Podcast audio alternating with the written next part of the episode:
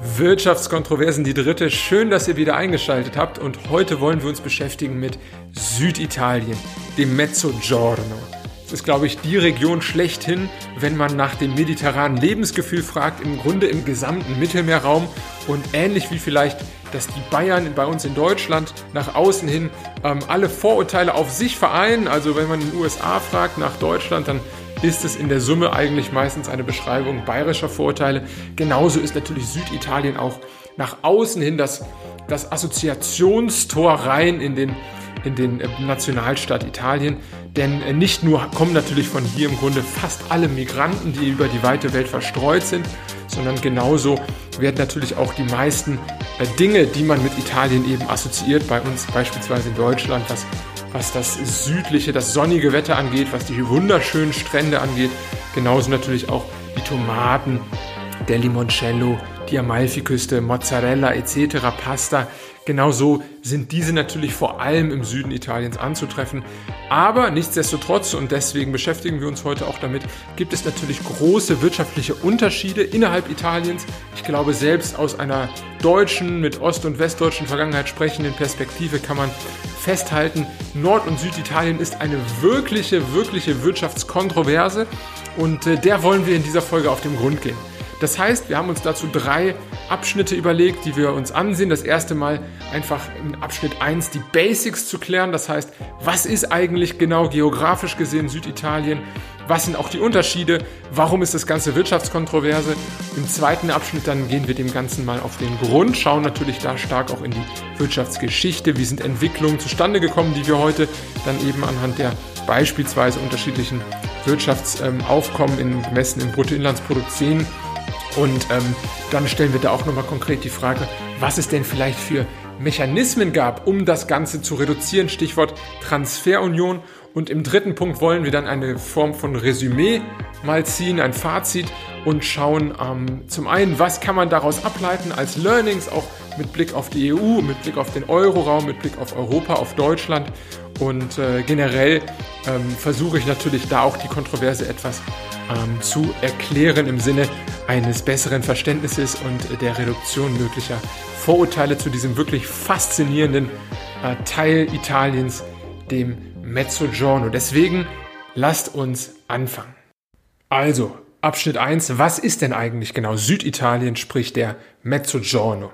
Wenn man es geografisch definiert, dann kann man sich ganz gut auf die Grenzen des alten Königreich der beiden Sizilien berufen, auf dieses ähm, Konstrukt gehen wir später auch nochmal in der Wirtschaftsgeschichte genauer ein, aber äh, das Ganze hat damals bereits sieben der heutigen Regionen umfasst, das heißt ähm, Sizilien, natürlich Kalabrien, Kampanien, Apulien, Basilicata, Molise und die Abruzzen. Und heutzutage wird zusätzlich auch nochmal Sardinien hinzugezogen. Das heißt, wenn ihr euch das auf der Karte vergegenwärtigt, seht ihr, es ist im Grunde die südliche Hälfte des Stiefels, plus halt die beiden großen Inseln, Sardinien und Sizilien. Wichtiger Hinweis, Rom ist kein Teil des äh, süditalienischen Raumes, ähm, auch wenn Teile des, ähm, der Provinz von Rom, das heißt von Latium, gelegentlich hinzugerechnet werden. Es umfasst im Grunde also eine Fläche von ja, circa 130, 120, 125.000 Quadratkilometer von den 300.000 insgesamt. Bei der Bevölkerung sieht es ähnlich aus. Hier haben wir circa 20 Millionen von den knapp 60 Millionen, die insgesamt in Italien liegen. Das heißt, ähm, ja, jeder Dritte ist im Grunde in Süditalien.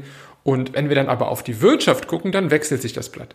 Süditalien hat, also die genannten sieben plus eine, also acht Regionen, hat eine Wirtschaftskraft Stand 2019 von knapp 400 Milliarden US-Dollar und ist, wenn man sich dann den gesamten Kuchen ansieht bei Italien, 1,8 Milliarden, 1,8 ähm, Billionen US-Dollar ähm, ist natürlich deutlich kleiner. Das heißt, hier sind es knapp über 20 Prozent, die der Süden ausmacht. Und da sieht man natürlich schon, dass sich hier ein leichtes Missverhältnis bildet. Das Gleiche sehen wir, wenn wir beispielsweise auf die Exporte blicken, also die Ausfuhrwirtschaft.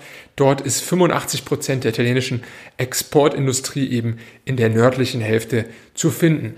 Und äh, ein ähnliches Bild ergibt sich auch, wenn wir jetzt mal runtergehen von der Makro- auf die Mikroebene, also pro Person uns die Daten ansehen dann wird relativ schnell klar, dass beispielsweise der Treiber im Norden, das heißt die Region Lombardei, verglichen mit dem EU-Durchschnitt äh, circa 130 Prozent mal reicher ist pro Kopf oder besser gesagt die Wirtschaftsleistung dort 130 Prozent äh, des EU-Durchschnitts beträgt, während hingegen, wenn wir mal das Schlusslicht betrachten, nämlich Kalabrien im Süden, dort beträgt die Wirtschaftsleistung im EU-Durchschnitt nur circa 50 Prozent.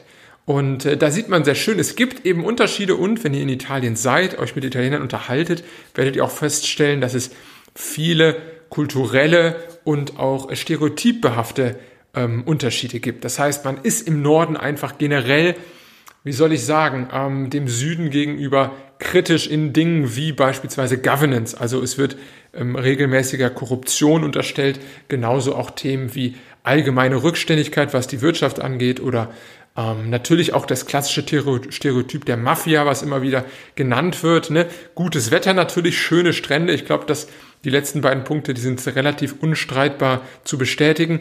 Aber es gibt eben viele, viele Aspekte, die äh, innerhalb Italiens äh, gerade vom Norden gegenüber dem Süden vorgeworfen werden und vor allem auch ähm, das Ganze natürlich politisch genutzt wird. Denn wir hatten bis vor wenigen Jahren hier in Italien natürlich lange die Lega Nord, damals noch eben konzentriert auf den Norden, auf eine Abspaltung eben der nördlichen Teilregion. Und das Ganze ist erst vor wenigen Jahren ähm, in die große Lega, in die gesamte Lega übergegangen. Das heißt, man hat vorher im Grunde 20 Jahren auch mit mehreren Regierungsbeteiligungen effektiv auch Politik gemacht vom Norden aus gegenüber dem Süden. Fairerweise muss ich aber dazu sagen, das ist ähm, gerade aus deutscher Sicht vielleicht interessant, dass die überwiegende Mehrheit aller Emigranten aus Italien in den letzten 150 Jahren, ähm, da gibt es keine kom komplett ähm, belastbare Zahl, man schätzt so irgendwas zwischen 85 und 95 Prozent, aber eben so viele stammen aus dem Süden Italiens. Das heißt im Grunde das Gesicht Italiens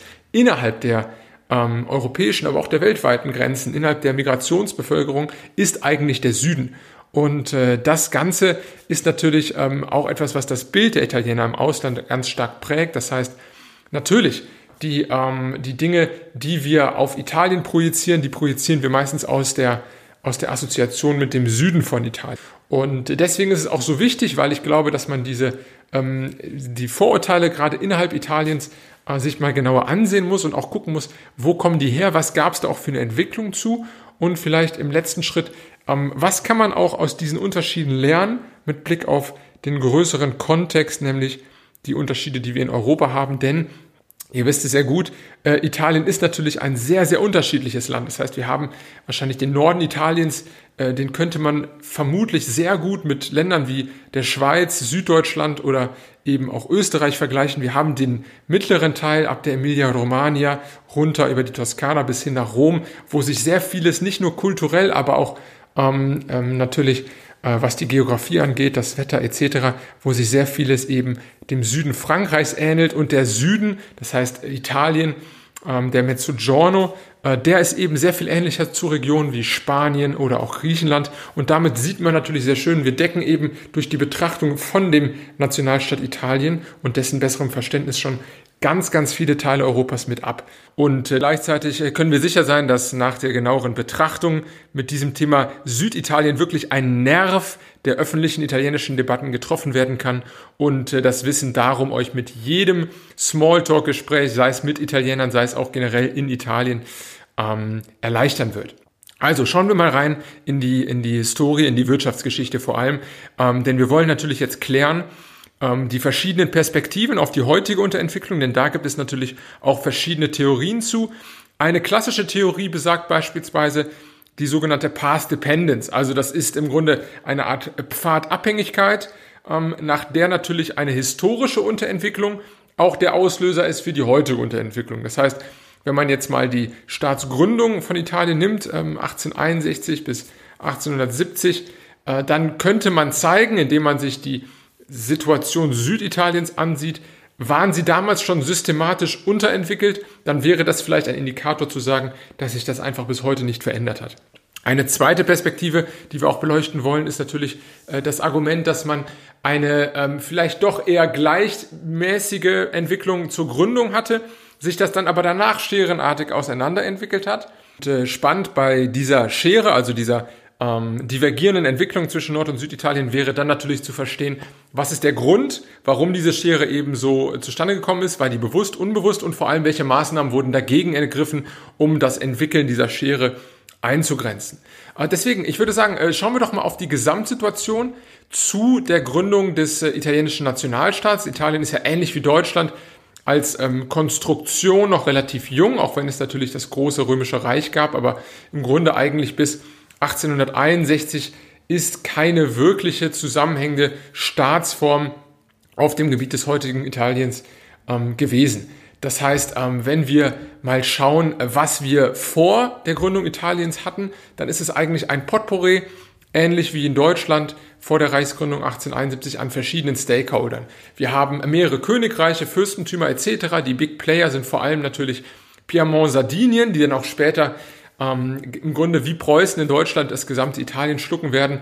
Wir haben Venetien im Nordosten, wir haben den Kirchenstaat, das heißt Rom war theokratisch auch als ein Staat selber aktiv. Das zog sich hoch bis in die Emilia-Romagna, bis nach Bologna. Ähm, wir hatten die Toskana als selbstständige Entität und ähm, dann noch kleinere Punkte rund um Luca etc. Ähm, und vor allem natürlich das Königreich der beiden Sizilien, um das es hauptsächlich jetzt gehen soll. Äh, dieses Königreich im Süden, das heißt äh, das, was wir alles schon beschrieben hatten, im Grunde als heutigen Mezzogiorno abzüglich Sardinien, das war auch deren Territorium und es war damals schon das größte und bevölkerungsreichste reichste dieser ganzen italienischen Ländereien. Es stand unter der Herrschaft der Bourbonen und das ist ganz interessant, weil es im Grunde eine spanische Königsfamilie ist, ursprünglich sogar französisch, dann ne, mit äh, Ludwig dem 14., Sonnenkönig etc. Ähm, runter ähm, die Verästelung nach Spanien und äh, deren Verästelung wieder zog sich dann ähm, nach Sizilien respektive nach Neapel. Gut, jetzt ist die Frage natürlich erstmal, was ist überhaupt passiert ähm, zur Reichsgründung? Im Grunde von den Facts her hat äh, Garibaldi, der große Nationalheld Italiens, im Grunde im 0, nichts 1860 Süditalien erobert. Mit 1000 Mann ist auch eine große italienische Saga, eine große Story ähm, Spedizione dei Mille, also die, der, der Ausflug der Tausend, äh, mit dem er im Grunde Süditalien eroberte, 1860 und im selben Jahr noch im Oktober 1860 dann das Territorium in Neapel an den späteren König Vittorio Emanuele II, also Victor Emanuel II. übergab, ähm, der natürlich vom Haus äh, Piemont Sardinien ähm, stammt. Und äh, da ist natürlich jetzt interessant, einmal, ähm, wie war die Situation der Königreiche Sizilien vor der Übernahme durch, ähm, durch im Grunde ja, das Haus der Savoyer, also Piemont Sardinien und vor allem ähm, wie ist die Zeit nach Reichsgründung verlaufen. Und äh, wenn wir da mal reinschauen, dann ist natürlich die eine These, wie schon eingangs erwähnt, strukturell immer schon unterentwickelt. Ob vor oder ob nach Einigung Italiens, scheißegal, mal hart gesprochen. Und die zweite These wäre im Grunde, die heutigen Unterschiede sind eigentlich erst nach der Reichsgründung erfolgt und zur Reichsgründung ähm, gab es da eigentlich noch keine signifikante Differenz.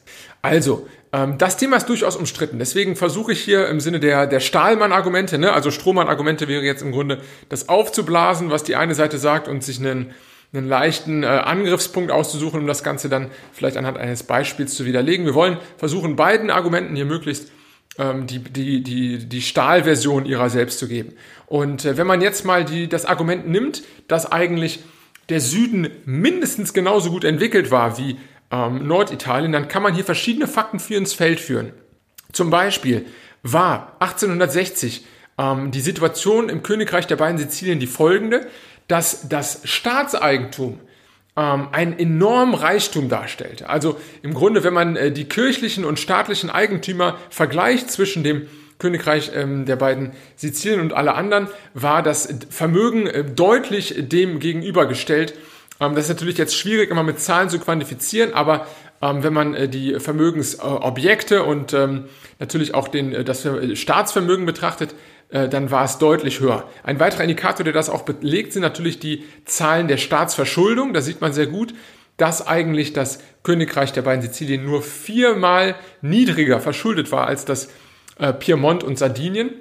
Also wenn man jetzt mal 100 Millionen hätte, wäre im Grunde äh, 400 Millionen dann die Verschuldung von äh, Piemont und Sardinien, also deutlich niedriger und auch deutlich niedriger als das äh, zweitreichste ähm, ähm, Gebiet damals der Toskana. Also man sieht, ähm, finanziell ging es dem Königreich der beiden Sizilien sehr viel besser als der Konkurrenz.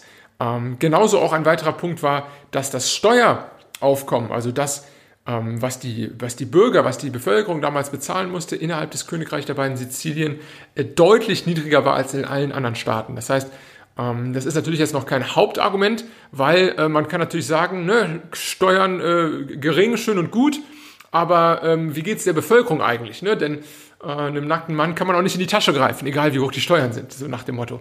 Ähm, aber das zumindest einmal dahingestellt, das ist jetzt, wie gesagt, ähm, ein Argument für die Parität im, äh, im Entwicklungsstatus der beiden ähm, verschiedenen Königreiche. Ähm, und ein weiteres Argument, was auch auf die Reichtümer äh, dieses Königreichs hindeutet aus wirtschaftlicher Sicht, ist auch die Menge der umlaufenden Metallmünzen und Goldmünzen, die der Staat hatte. Denn äh, dort war es tatsächlich so, äh, dass ähm, gemessen an dem, an, dem, an dem Wert im Grunde die doppelte Zahl an, an Münzen verkehrt ist wie in äh, allen anderen Gebieten zusammen. Und äh, damit sieht man natürlich, äh, da diese Münzen in der Regel auch aus Gold waren, äh, auch das wiederum hat einen Wert und zeugt auch von der Handelsintensität. Und das ist natürlich besonders bitter und das ähm, werden auch Süditaliener, die sich mit der Geschichte auskennen, immer als Argument führen, dass diese natürlich dann alle konfisziert wurden beim neu gegründeten Italien und dann gleichermaßen in alle Länder ähm, verteilt wurden. Da war natürlich disproportional dann Süditalien stark von äh, betroffen. Also äh, das im Grunde ähm, sind so die Wirtschaftsargumente. Es gibt auch noch weitere Indikatoren, die im Grunde auch für die Fortschrittlichkeit ähm, von dem Königreich der beiden Sizilien sprechen, wie beispielsweise die erste italienische Eisenbahn, die entwickelt wurde. Ähm, genauso auch ähm, große Dampfschiffe, das erste ähm, europäische Dampfschiff äh, kam aus, ähm, aus dem Königreich der beiden Sizilien und auf dem Gebiet, also auch auf der Flotte, ähm, hatten sie in verschiedenen Schiffsarten auch die meisten Anzahlen an, an Schiffen aufzuweisen. Also dass man auch hier sieht, im Grunde es ist ein ähm, relativ gut aufgestellter Staat gewesen. Nur, und das ist natürlich jetzt der springende Punkt, warum die zweite These vermutlich besser greift, ähm, der Staat war feudal. Und das heißt natürlich, wir können jetzt auf der Makroebene, können wir jetzt sehr viel argumentieren von wegen äh, Staatsverschuldung, Kassen etc. Aber der Feudalismus hat natürlich ähm, als Folge, äh, eine, es ist im Grunde eine Variation äh, einer absolutistischen Herrschaft, bei der natürlich das ganze Geld sich ähm, stark konzentriert auf die Königsfamilie, auf die auf die Aristokratie im Zweifel noch, aber eben keine wirkliche Mittelschicht hat, sondern vor allem im Süden von Italien äh, das Ganze sehr, sehr stark auf Lasten der armen Bevölkerung ging. Und äh, das ist ja im Grunde das, was ich auch eben bei dem Gegenargument zu den Steuern schon mal ansprach. Einem nackten Mann kann man nicht in die Tasche greifen und da können noch so schöne ähm, Innovationsschritte folgen wie Eisenbahn oder eine große Universität oder was auch immer. Faktisch war die Unterentwicklung der Bevölkerung damals deutlich stärker als in allen anderen italienischen Gebieten. Das sieht man an der, Art der Krankheiten und der Intensität der Krankheiten, genauso auch ähm, an der äh, Unterernährung, die tatsächlich von verschiedenen Historikern beobachtet wurde im Süden von Italien. Und das nihiliert natürlich so ein bisschen ähm, den Reichtum, den vielleicht der Staat hat, weil ähm, effektiv natürlich, das wisst ihr auch, für das lang, langfristige Wohlergehen und die prosperierende Entwicklung ist natürlich äh, gerade die bürgerliche Klasse, und das sahen wir auch in der Industrialisierung in England, dass im Grunde die, äh, die Bürgerschicht eigentlich die war, äh, die dann diese Dynamik entwickelte, die natürlich auch Unternehmen gründet, aus der auch dann Innovationen hervorgehen etc. Und äh, das ähm, kann man definitiv hier nicht sagen. Eine weitere Besonderheit, die natürlich auch wieder aus dem Föderalismus herrührt, ist die Einkommensstruktur im landwirtschaftlichen Bereich gewesen damals. Es war natürlich klar, die Mehrheit der Bevölkerung ist im Agrarbereich tätig. Nur man sieht sehr schön auch im Vergleich beispielsweise mit Piemont, Sardinien, dass dort deutlich kleinteiligere Eigentums, Eigentumsverhältnisse herrschten. Das heißt, Bauern hatten in der Regel sehr viel weniger Land. Es gab aber auch sehr viel mehr Bauern, die einfach Land hatten, während im Süden, im Königreich der beiden Sizilien, ganz, ganz wenige Großbesitzer und Großbauern im Grunde ähm, ja ganze ähm, Regionen an, an Land besaßen und damit natürlich auch ähm, eine ganz andere Anreizstruktur war, wenn es beispielsweise um Innovation ging. Das heißt, man hatte hier natürlich äh, immer nur den einen Besitzer. Wenn der nichts macht, dann passiert auch nichts, während du natürlich in einem ähm, sehr viel kleinteiligeren ähm, Verhältnis von, von Bauern immer auch ähm, eine höhere Wahrscheinlichkeit hast, dass einer es mal probiert und dann vielleicht da gewisse Spillover-Effekte einsetzen, äh, die das vorantreiben und fehlte eben in Süditalien. Also wir sehen schon ganz gut, ähm, es gibt gewisse Argumente, die dafür sprechen, dass es dem Königreich der beiden Sizilien, dem süditalienischen Königreich, ähm, finanziell sehr gut ging, auch vor allem natürlich dem Königshaus und der Aristokratie in den Städten generell. Große Schlösser, natürlich Neapel, über Jahrhunderte die größte und ähm, repräsentativste Stadt Europas, war das Herzstück neben Palermo und ähm, gleichzeitig aber eben die Bevölkerung sehr stark unterentwickelt war und auch wenn es Innovationen gab, wie beispielsweise die erste Eisenbahnverbindung, dann beschränkte sich das auf den, sage ich mal, auf den initialen Effekt. Nachher, nach 10 Jahren, 15 Jahren, hatte der Norden deutlich längere Netzwerke und auch die, die Kapazitäten, um im Grunde das Inland miteinander zu verbinden. Und das war im Grunde vielleicht auch auf der geografischen Basis beruhend ähm, der, äh, der Territorien Süditaliens nie der Fall. Das heißt, man hat eigentlich nie eine wirkliche Erschließung des Hinterlandes im Süden Italien gehabt, ähm, der auch dann zum Austausch vielleicht von Waren äh, besser geeignet wäre. Also, ähm, fassen wir zusammen. Makrosituation gut, äh, Mikrosituation schlecht schlechter auch als der Rest äh, der anderen äh, Staaten Italiens und ähm, eigentlich noch kein Argument, ähm, um aber die komplette Unterentwicklung von heute zu begründen. Denn man hätte ja genauso fragen können, warum ist vielleicht das ähm, theokratisch regierte Rom, also der, der Papststaat, der ja im Grunde noch mindestens genauso unterdrückerisch tätig war, nicht in der Weise auch ein Auslöser für die heutige Unterentwicklung Mittelitaliens und Bolognas und der Emilia-Romagna. Im Gegenteil, äh, das sind natürlich zum Teil auch Regionen, die heute ähm, die höchsten Lebensstandards in Italien aufweisen. Das heißt, so richtig plausibel klingt das Argument der historischen Abhängigkeit noch nicht. Schauen wir also, was nach der Gründung Italiens passiert ist. Und ich glaube, jetzt kommen zwei Faktoren ins Spiel, ähm, die ähm, besonders sind. Der eine ist etwas umstritten, ähm, der da besagt, dass der ähm, geeinigte italienische Staat natürlich im Grunde ähnlich wie in anderen ähm, globalen Phänomenen ein aus dem Norden geeinigter Staat war. Denn wir sehen natürlich ganz klar, genau wie in Deutschland auch die Preußen, äh, das Deutsche Reich dann im Grunde zum Kaiserreich machten, 1871 ähm, oder ähm, auch ebenfalls in einer Form von Krieg die Nordstaaten in den USA ähm, im Grunde gegen den Süden, gegen den landwirtschaftlicheren Süden gewannen. genauso kann man natürlich auch sagen, dass hier eine Dominanz des Norden vorherrschte und dieser sich eben in der Folge deutlich mehr auch ähm, in seinen Investitionen auf den Norden konzentrierte. Das heißt, es ist die Zeit der Industrialisierung, 1870er Jahre, und äh, Italien war da generell Schlusslicht, was die großen Staaten Europas angeht, also Frankreich, Deutschland, England. Und äh, da hat man sich dann in der Folge eben sehr stark auf das berühmte Dreieck konzentriert, äh, das da wäre Turin, Mailand, Genua. In diesem Dreieck spielte sich eigentlich der der Großteil der Industrialisierung ab und alles das, was vielleicht Süditalien auch zu, zu bieten hatte. Sie haben ja sicherlich, habe ich ja schon angemerkt, in vielen ähm, ähm ja, Fertigungs- und auch in infrastrukturellen Gebieten Innovationen geleistet, nur eben dann nicht ähm, nachhaltig da weitergemacht, Eisenbahn, Schiffsbau etc. Aber wir sehen eben hier auch, dass nach der Reichsgründung neben dieser Fokussierung des Nordens auf die Industrien dort ähm, ein zweiter wichtiger Punkt einsetzte, nämlich der des sogenannten Banditentums. Das war ein Phänomen, was äh, nach Reichsgründung in, in, Süditalien, vornehmlich in Süditalien begann und dann auch mehrere Jahrzehnte anhielt äh, und bei dem im, letzten Endes ca. 120.000 Soldaten vom dann geeinten Italien in den Süden kamen und dort eben mit den Banditen äh, drum rungen, wer die Vorherrschaft hat. Das ist natürlich eine Phase, wenn wir uns da mal reinversetzen. Reichsgründung, äh, wir sind in Süditalien, viele Leute haben sich Garibaldi angeschlossen in der Hoffnung auf bessere Zeiten. Ähm, der Garibaldi, wie gesagt, hat ja hier im Grunde Süditalien erobert und äh, viele Korps bilden sich, viele äh, freiwilligen Soldaten etc. Jetzt kommt die Gründung.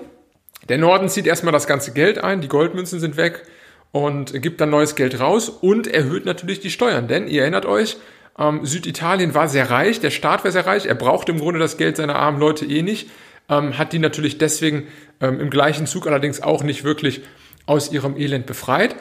Stichwort Feudalismus. Aber jetzt im neuen Reich hat sich noch nichts geändert. Die gleichen Großgrundbesitzer sind die gleichen Großgrundbesitzer und ähm, Jetzt kommen sogar noch höhere Steuern dazu. Und äh, man merkt im Grunde, die Aufbruchsidee dieses Süditaliens hat sich nicht bewährt und jetzt greifen auch Arbeiter, auch einfache Leute eben ähm, zu den Waffen und werden aufrührerisch und so entsteht quasi eine Zeit des Chaos, mehrere Dekaden des Chaos, die dann auch der erste Auslöser für diese wirklich riesigen Auswanderungswellen sind, die wir sehen. Also gerade natürlich Sizilien, ne, ostamerikanische Küste, ähm, verschiedene Teile der Welt, äh, Argentinien etc. Es gibt natürlich ganz, ganz große Emigrationsbewegungen aus Italien und von denen kommen eben die absolut überwiegende Mehrheit aus Süditalien.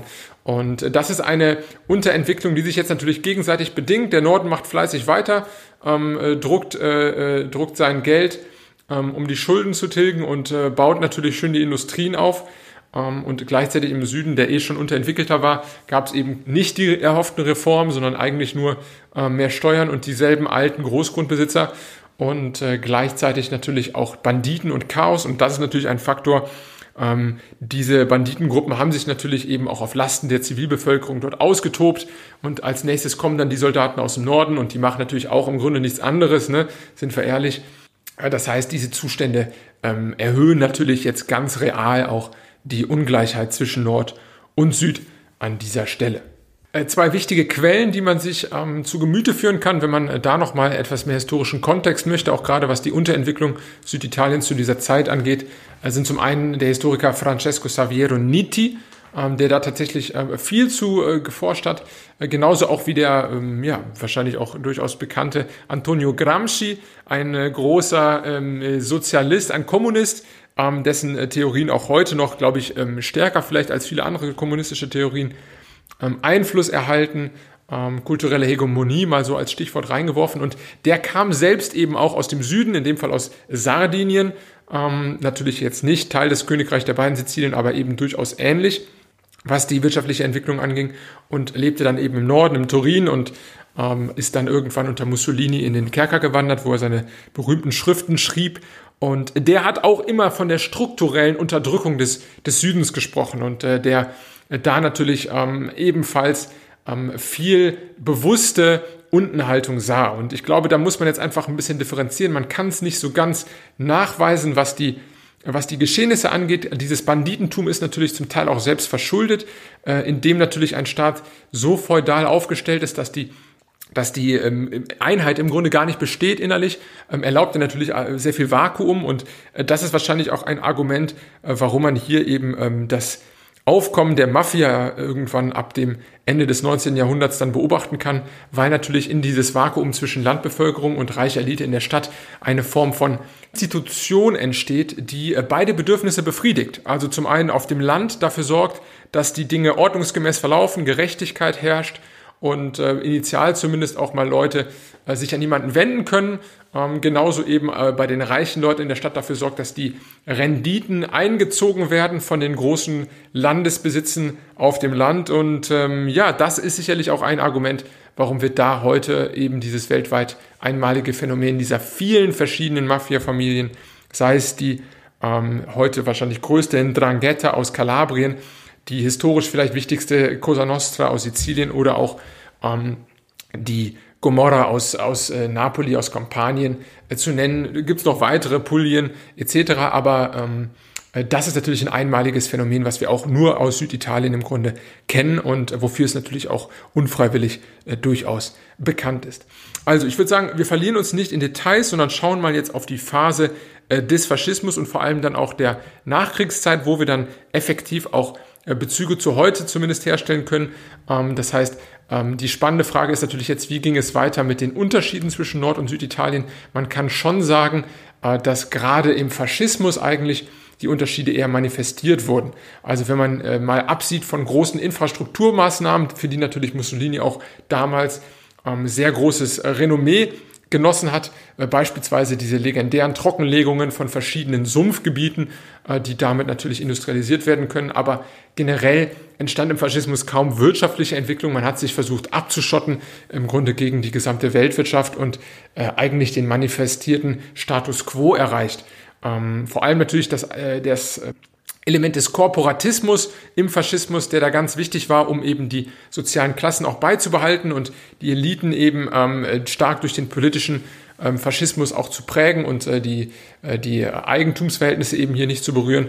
Ähm, das hat natürlich dafür gesorgt, dass Korporatismus, also das Zusammengehen von Politik und Wirtschaft sehr, sehr stark ausgeprägt wird in Italien und, ist jetzt meine Theorie, ähm, sicherlich kein vorteilhafter Trend war, ähm, der sich hier ähm, dann ähm, im Grunde entwickelt hat.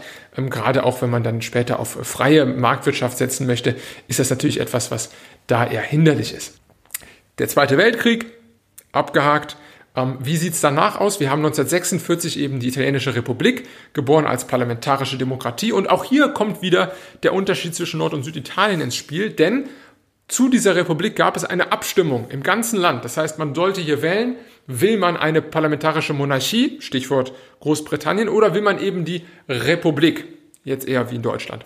Und ähm, der Süden wollte interessanterweise damals mehrheitlich die Monarchie. Und das tatsächlich relativ trennscharf zum Norden, bei dem die Stimmen mehrheitlich für die ähm, Republik abgegeben wurden. Und äh, das widerspricht sich natürlich jetzt auch wieder so ein bisschen mit der Eingangsthese, dass der Süden strukturell unterentwickelt war und der Norden ihn quasi händisch unterdrückt. Na, warum will denn dann der Süden im Grunde die Savoyer aus äh, Piemont, Sardinien zurück, wenn er doch durch, die, durch sie quasi so lange ganz bewusst ähm, unten gehalten wurde. Ähm, ich glaube, auch das ist wieder ein Indikator zu sagen, diese Ungleichheit ist durchaus komplexer und äh, da spielt viel äh, Zufall und viel Chaos mit rein, gerade wenn wir nochmal auf diese Banditen-Jahrzehnte blicken. Ähm, es ist nämlich eben nicht immer alles so kausal, äh, wie man es gerne hätte. Gut, also, wir haben die Gründung jetzt als Republik im Abstimmungsverhältnis Norden gewinnt, Süden verliert und ähm, natürlich ist jetzt das Bild etwas umgekehrt zur eigentlichen Gründung, denn der Norden ist jetzt deutlich bevölkerungsreicher, deutlich stärker industrialisiert und auch das Pro-Kopf-Einkommen pro Person war um ein Vielfaches höher als im Süden zu der Zeit. Dann kommen die demokratischen Regierungen ins Spiel, allen voran natürlich die äh, Democratia Christiana, äh, DC. Und ähm, jetzt wird sich dran gemacht, diese Unterschiede eben zu überbrücken. Eine ganz wichtige Institution hierfür wenn ihr eines von vielen Dingen hoffentlich mitnehmt aus dem heutigen Podcast, ist das sicherlich diese, die Casa del Mezzogiorno. Das heißt, ihr seht ja auch wieder Mezzogiorno, eben äh, das italienische Äquivalent des Begriffs Süditaliens. Und das war die wichtigste Institution eben, um dem Nord-Süd-Gefälle Einhalt zu gebieten, um da eine Form von Konvergenz herzustellen. Und diese war vor allem bis 1980 tätig, von 1950 an, und war eine regierungsunabhängige öffentliche ähm, Körperschaft mit dem Auftrag eben hier Entwicklungsstrategien ganz gezielt umzusetzen, die dafür sorgen, dass äh, der Süden sich ähm, ähnlich zum Norden entwickeln kann. Und das erste Hauptziel war vor allem natürlich beginnend die Infrastruktur, denn ihr wisst es ähm, noch von dem Königreich der beiden Sizilien, im Grunde, es gab eigentlich keine ähm, Erschließung des Hinterlandes im Süden und das hat sich auch im Faschismus nur ein, eingeschränkt geändert. Ab 1957 dann, nachdem Wasserkraftwerke, Verkehrswege etc. in den ersten Jahren schon ähm, angelegt wurden, war dann auch ein stärkerer Fokus bei der Casa del Mezzogiorno eben wirklich in, in, die Industrialisierung reinzugehen. Das heißt, jetzt hat man die Straßen, jetzt hat man die Connections, jetzt wird quasi ähm, ja, Geld gemacht, jetzt werden Produkte gemacht. Und dazu gab es diverse Investitionsprogramme, wo auch äh, Fabriken entstanden sind, wo auch ähm, verschiedene öffentliche Unternehmen beispielsweise verpflichtet wurden, einen Hauptteil ihrer Aktivitäten in den Süden zu verlegen und, oh Wunder, das Wirtschaftswunder entsteht. Genau wie in Deutschland ähm, hat auch Italien in den ersten 10, 20 Jahren nach der, ähm, nach, im Nachkriegsdeutschland, im Nachkriegsitalien quasi ähm, einen wirklichen Schub hingelegt. Und äh, genau wie im Rest des Westens eigentlich generell ging der Trend nach oben. Das heißt, ähm, Italien war auf Platz drei aller damals westlichen Staaten, das heißt das, was man heute eher so als OECD bezeichnen würde. Nur Japan und Deutschland verzeichnen zwischen 1950 und 1963 höhere Wachstumsraten als Italien und vor allem, und das ist natürlich für heute wichtig, die Kluft zwischen Nord- und Süditalien reduziert sich stark. Ähm, wenn wir beispielsweise noch 1951 die Situation hatten, dass Ungleichheit, die wirtschaftliche Ungleichheit zwischen Nord- und Süditalien 53 Prozent des BIPs betrug, das heißt, das BIP ähm, war in dem Fall, sagen wir mal, bei 100% in Süditalien und bei 153% in äh, Norditalien verglichen, äh, dann ist es so, dass sich diese Lücke von 53% immer weiter geschlossen hat. Wie gesagt, 1951 53%, 1961 nur noch 44% und 1971 nur noch sagenhafte 33 Prozent. Und das ist ein Wert, ich glaube auch wenn man jetzt mal vergleicht, vielleicht innerhalb Deutschlands im Nord-Süd-Gefälle, vor allem natürlich auch das Ost-West-Gefälle, das sind alles Bereiche, 33 ähm, Prozent, damit kann man umgehen. Das ist keine derartige Spaltung, wie wir sie vor allem natürlich ähm, zum Teil heute immer noch haben. Jetzt allerdings kommt der Knackpunkt. Diese Konvergenz im Zeiten des äh, Wirtschaftswunders ähm, ist danach nicht weitergegangen. Das heißt, ähm, wir sehen eine Umkehr der Entwicklung ab 1970 und ähm, das ist natürlich etwas, wo man sich jetzt fragen muss, ähm, wie kann das sein? Denn natürlich hat Italien nach 1970 nicht aufgehört zu wachsen. Ja, es gab äh, gerade in den 70er Jahren, wie überall auf der Welt, äh, große Probleme, aber ähm, es ist eben auch überwunden worden. Vielleicht gucken wir da mal genauer rein. Das heißt, ähm, 1970er Jahre aus Konvergenz wird quasi Divergenz. Man kann jetzt zu den 70er Jahren und den Krisen da natürlich sehr viel Zeit aufwenden, gerade wirtschaftlich sehr spannende Jahre, was die Ölkrise angeht, die daraus folgende Stagflation natürlich, ähm, genauso wie das Ende des Bretton Woods-Systems und jetzt dem unabhängigen Agieren der Zentralbanken, anders als vorher natürlich nicht mehr so stark durch den Staat eingebunden, sondern äh, selbstständiger und da sieht man natürlich auch äh, gerade mit Blick auf unsere Folge zu den Staatsschulden Italiens, das ist jetzt auch die Zeit, wo eben das große Gelddrucken losgeht, wo die Schulden ansteigen. Ähm, ich will vielleicht hier nur kurz abkürzen. Ähm, wir sehen also hier hört es auf mit der Konvergenz und in der Folge ähm, geht die Schere auch nicht wieder zusammen. Das heißt, wir sehen zwar nochmal in den 80er Jahren nach Überwindung der Krisen in Italien einen weiteren Boom, in dem auch die Wirtschaft wächst, in dem auch das große Sorpasso passiert, wo im Grunde Italien noch vor Großbritannien und vor Frankreich liegt, was das Wirtschaftsaufkommen angeht. Ein beeindruckender Entwicklungstrend, der allerdings eher dann auch vor allem natürlich von vielen ähm, Luxusproduktionen und äh, viel mittelständischen, größeren mittelständischen Firmen im Norden getragen ist. Aber wir sehen faktisch in der Entwicklung keine weitere Konvergenz mehr zwischen Nord- und Süditalien. Die süditalienischen äh, Staaten haben im Grunde kleinere Wirtschaftswachstumsraten als die norditalienischen und damit geht natürlich ganz logisch auch die Schere auseinander. Also, kommen wir zum Schluss, dritter Teil. Wie kann das sein? Wie ähm, kann man erklären mit der Casso del Mezzogiorno, dass im Grunde für 20 Jahre hier eine Konvergenz erzielt werden konnte zwischen dem rückständigen Süden und dem schon vorindustrialisierten Norden? Und äh, wie kann man das beispielsweise dann auch erklären, dass es dieses in der Folgezeit nicht mehr gab? Genauso, was lässt sich hier vielleicht ableiten für andere Gebiete, wie beispielsweise den Euroraum, wo wir ja genauso große Gefälle haben im Einkommen, im, in der Wirtschaftskraft, in den Industrialisierungsquoten etc. Also man muss vielleicht jetzt erstes mal festhalten, woher kam denn die große Konvergenz in den 50er, 60er bis in die frühen 70er Jahre? Ähm, hier sicherlich ein ganz wichtiger Faktor, der ja jeder Form von ähm, realer Wirtschaftsleistung immer zugrunde liegt, ist der Steigerungswert in der Produktivität. Das heißt, wir haben im Süden von Italien ganz klar gesehen, dass gerade in den 50er und 60er Jahren hier einfach die Produktivität pro Person deutlich heraufgegangen ist. Da gibt es viele Faktoren für. In erster Linie natürlich die Fabriken und im Grunde die Industrie, die jetzt entsteht durch diese Casa del Mezzogiorno zu Beginn. Das heißt, Leute gehen aus den unproduktiven Tätigkeiten in der Landwirtschaft rein in die funkelnagelneuen äh, Fabrikgebäude und können da natürlich entsprechend äh, tätig werden. Genauso sehen wir aber auch, dass die Bevölkerung generell wächst im Süden, sei es beispielsweise durch das Ausmerzen vieler Krankheiten. Als Beispiel ähm, Sardinien hat mit Hilfe der USA in den 50er Jahren endlich ein Gesundheitsprogramm, mit dem sie komplett Malaria ausmerzen können, endlich. Und es ist natürlich klar, dass solche Faktoren dann auch die Bevölkerung entsprechend anregen. Und wir sehen auch einen großen Abwanderungsweg ähm, von vielen, vielen ähm, perspektivlosen Menschen im Süden hin in die nördlichen Städte, vor allem natürlich die ähm, Leuchttürme von Turin und Mailand, die beide mehrere hunderttausend Einwohner gewinnen in den 50er und 60er Jahren und generell im Grunde alle norditalienischen Städte mit mehr als äh, 500.000 Einwohnern machen rapide ähm, Zuwanderungsraten in diesen Jahren. Das heißt, es gehen natürlich viele Personen, auch die keine Perspektiven haben, weg. Damit steigert sich natürlich auch nochmal die Aktivität im Süden.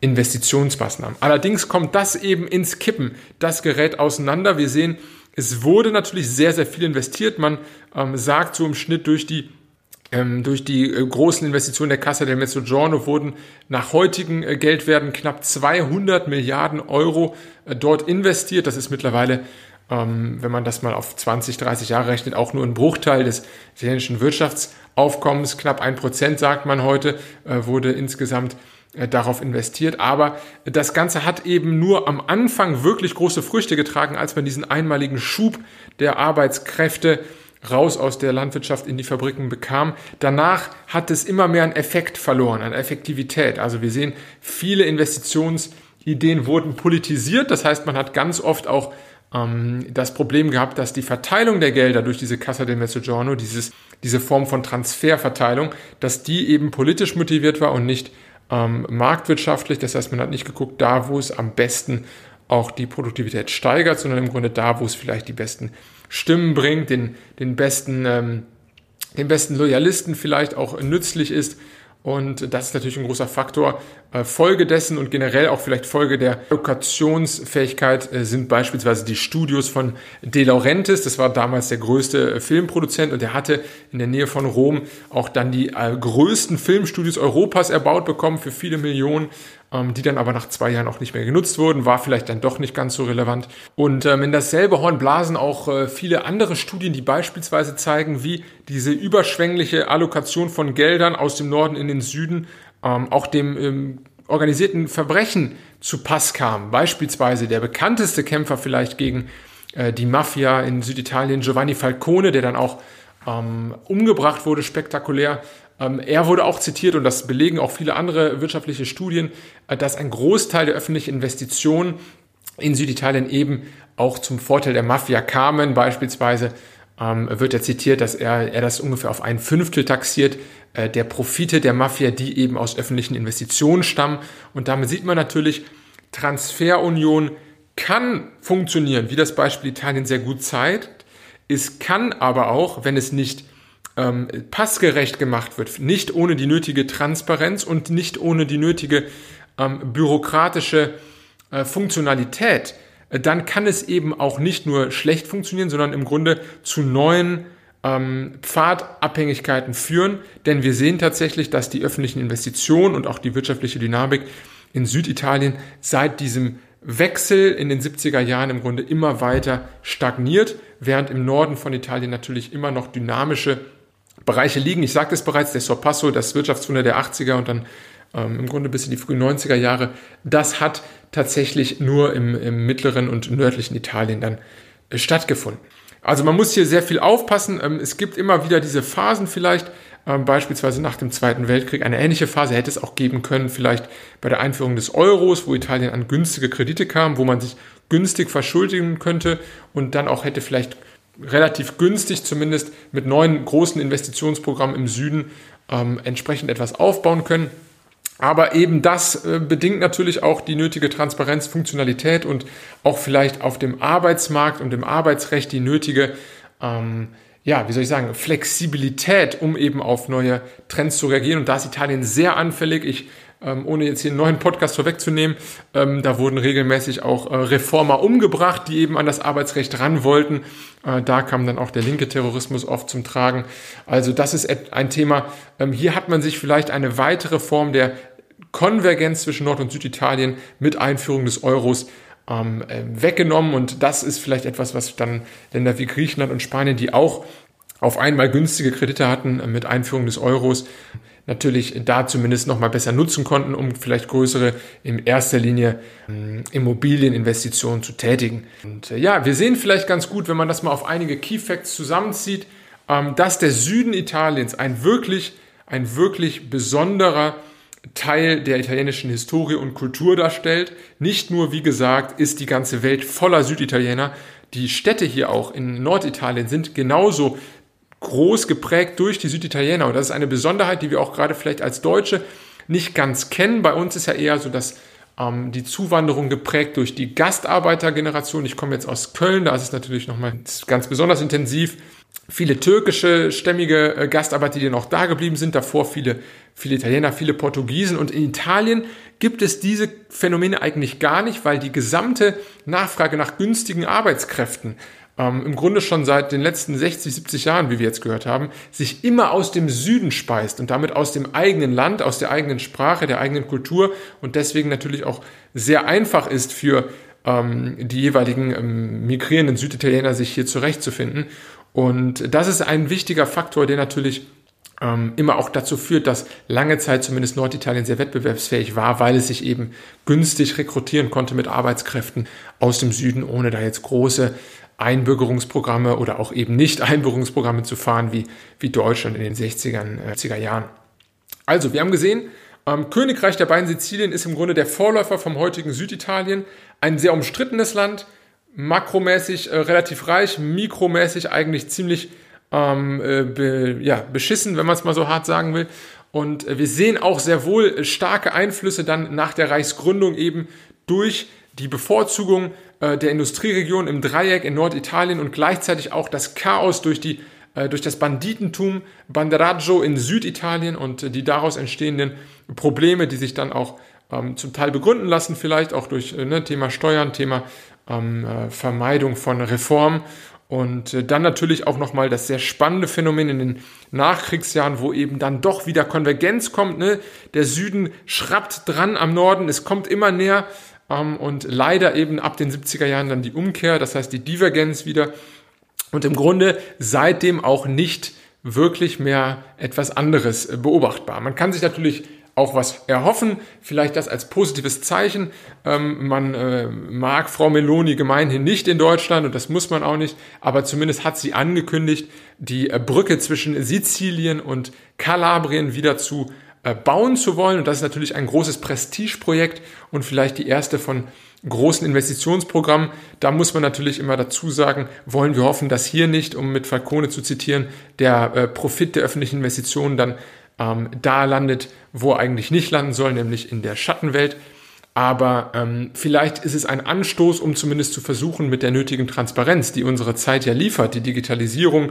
Äh, wir leben im Zeitalter der Dezentralisierung auch, wo man viele Dinge eben auch transparent gestalten kann. Und ähm, man kann ja auch die Hoffnung damit verbinden, dass das heutige Italien da vielleicht auch ähm, nachhaltig denkt. Ne? Es gibt kaum Regionen mit mehr Sonne und mehr Möglichkeiten, vielleicht auch klimaneutrale Energien zu fördern. Also ich glaube, Süditalien ist nicht abzuschreiben.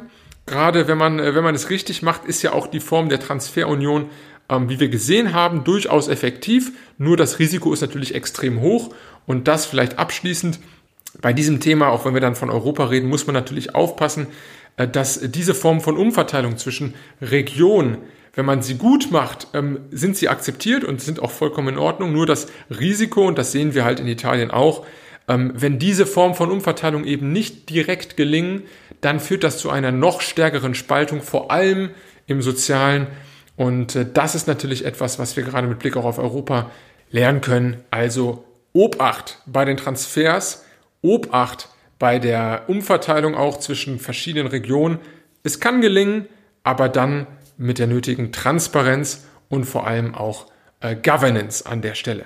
Also, ich glaube, wir haben viele neue Side-Kapitel hier angeschlagen mit unserer Folge, sei es der Risorgimento, wo man nochmal reinzoomen könnte, genauso auch vielleicht die spannenden 70er Jahre, ne, die Umkehr im Grunde des Wirtschaftsmodells Italiens und vielleicht auch die Einführung des Euros.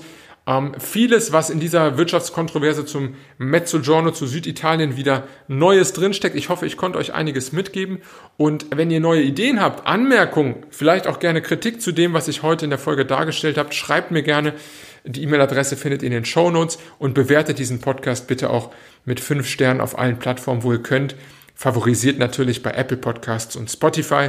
In diesem Sinne, ich freue mich mit der nächsten Folge eine weitere Kontroverse gemeinsam mit euch lüften zu können.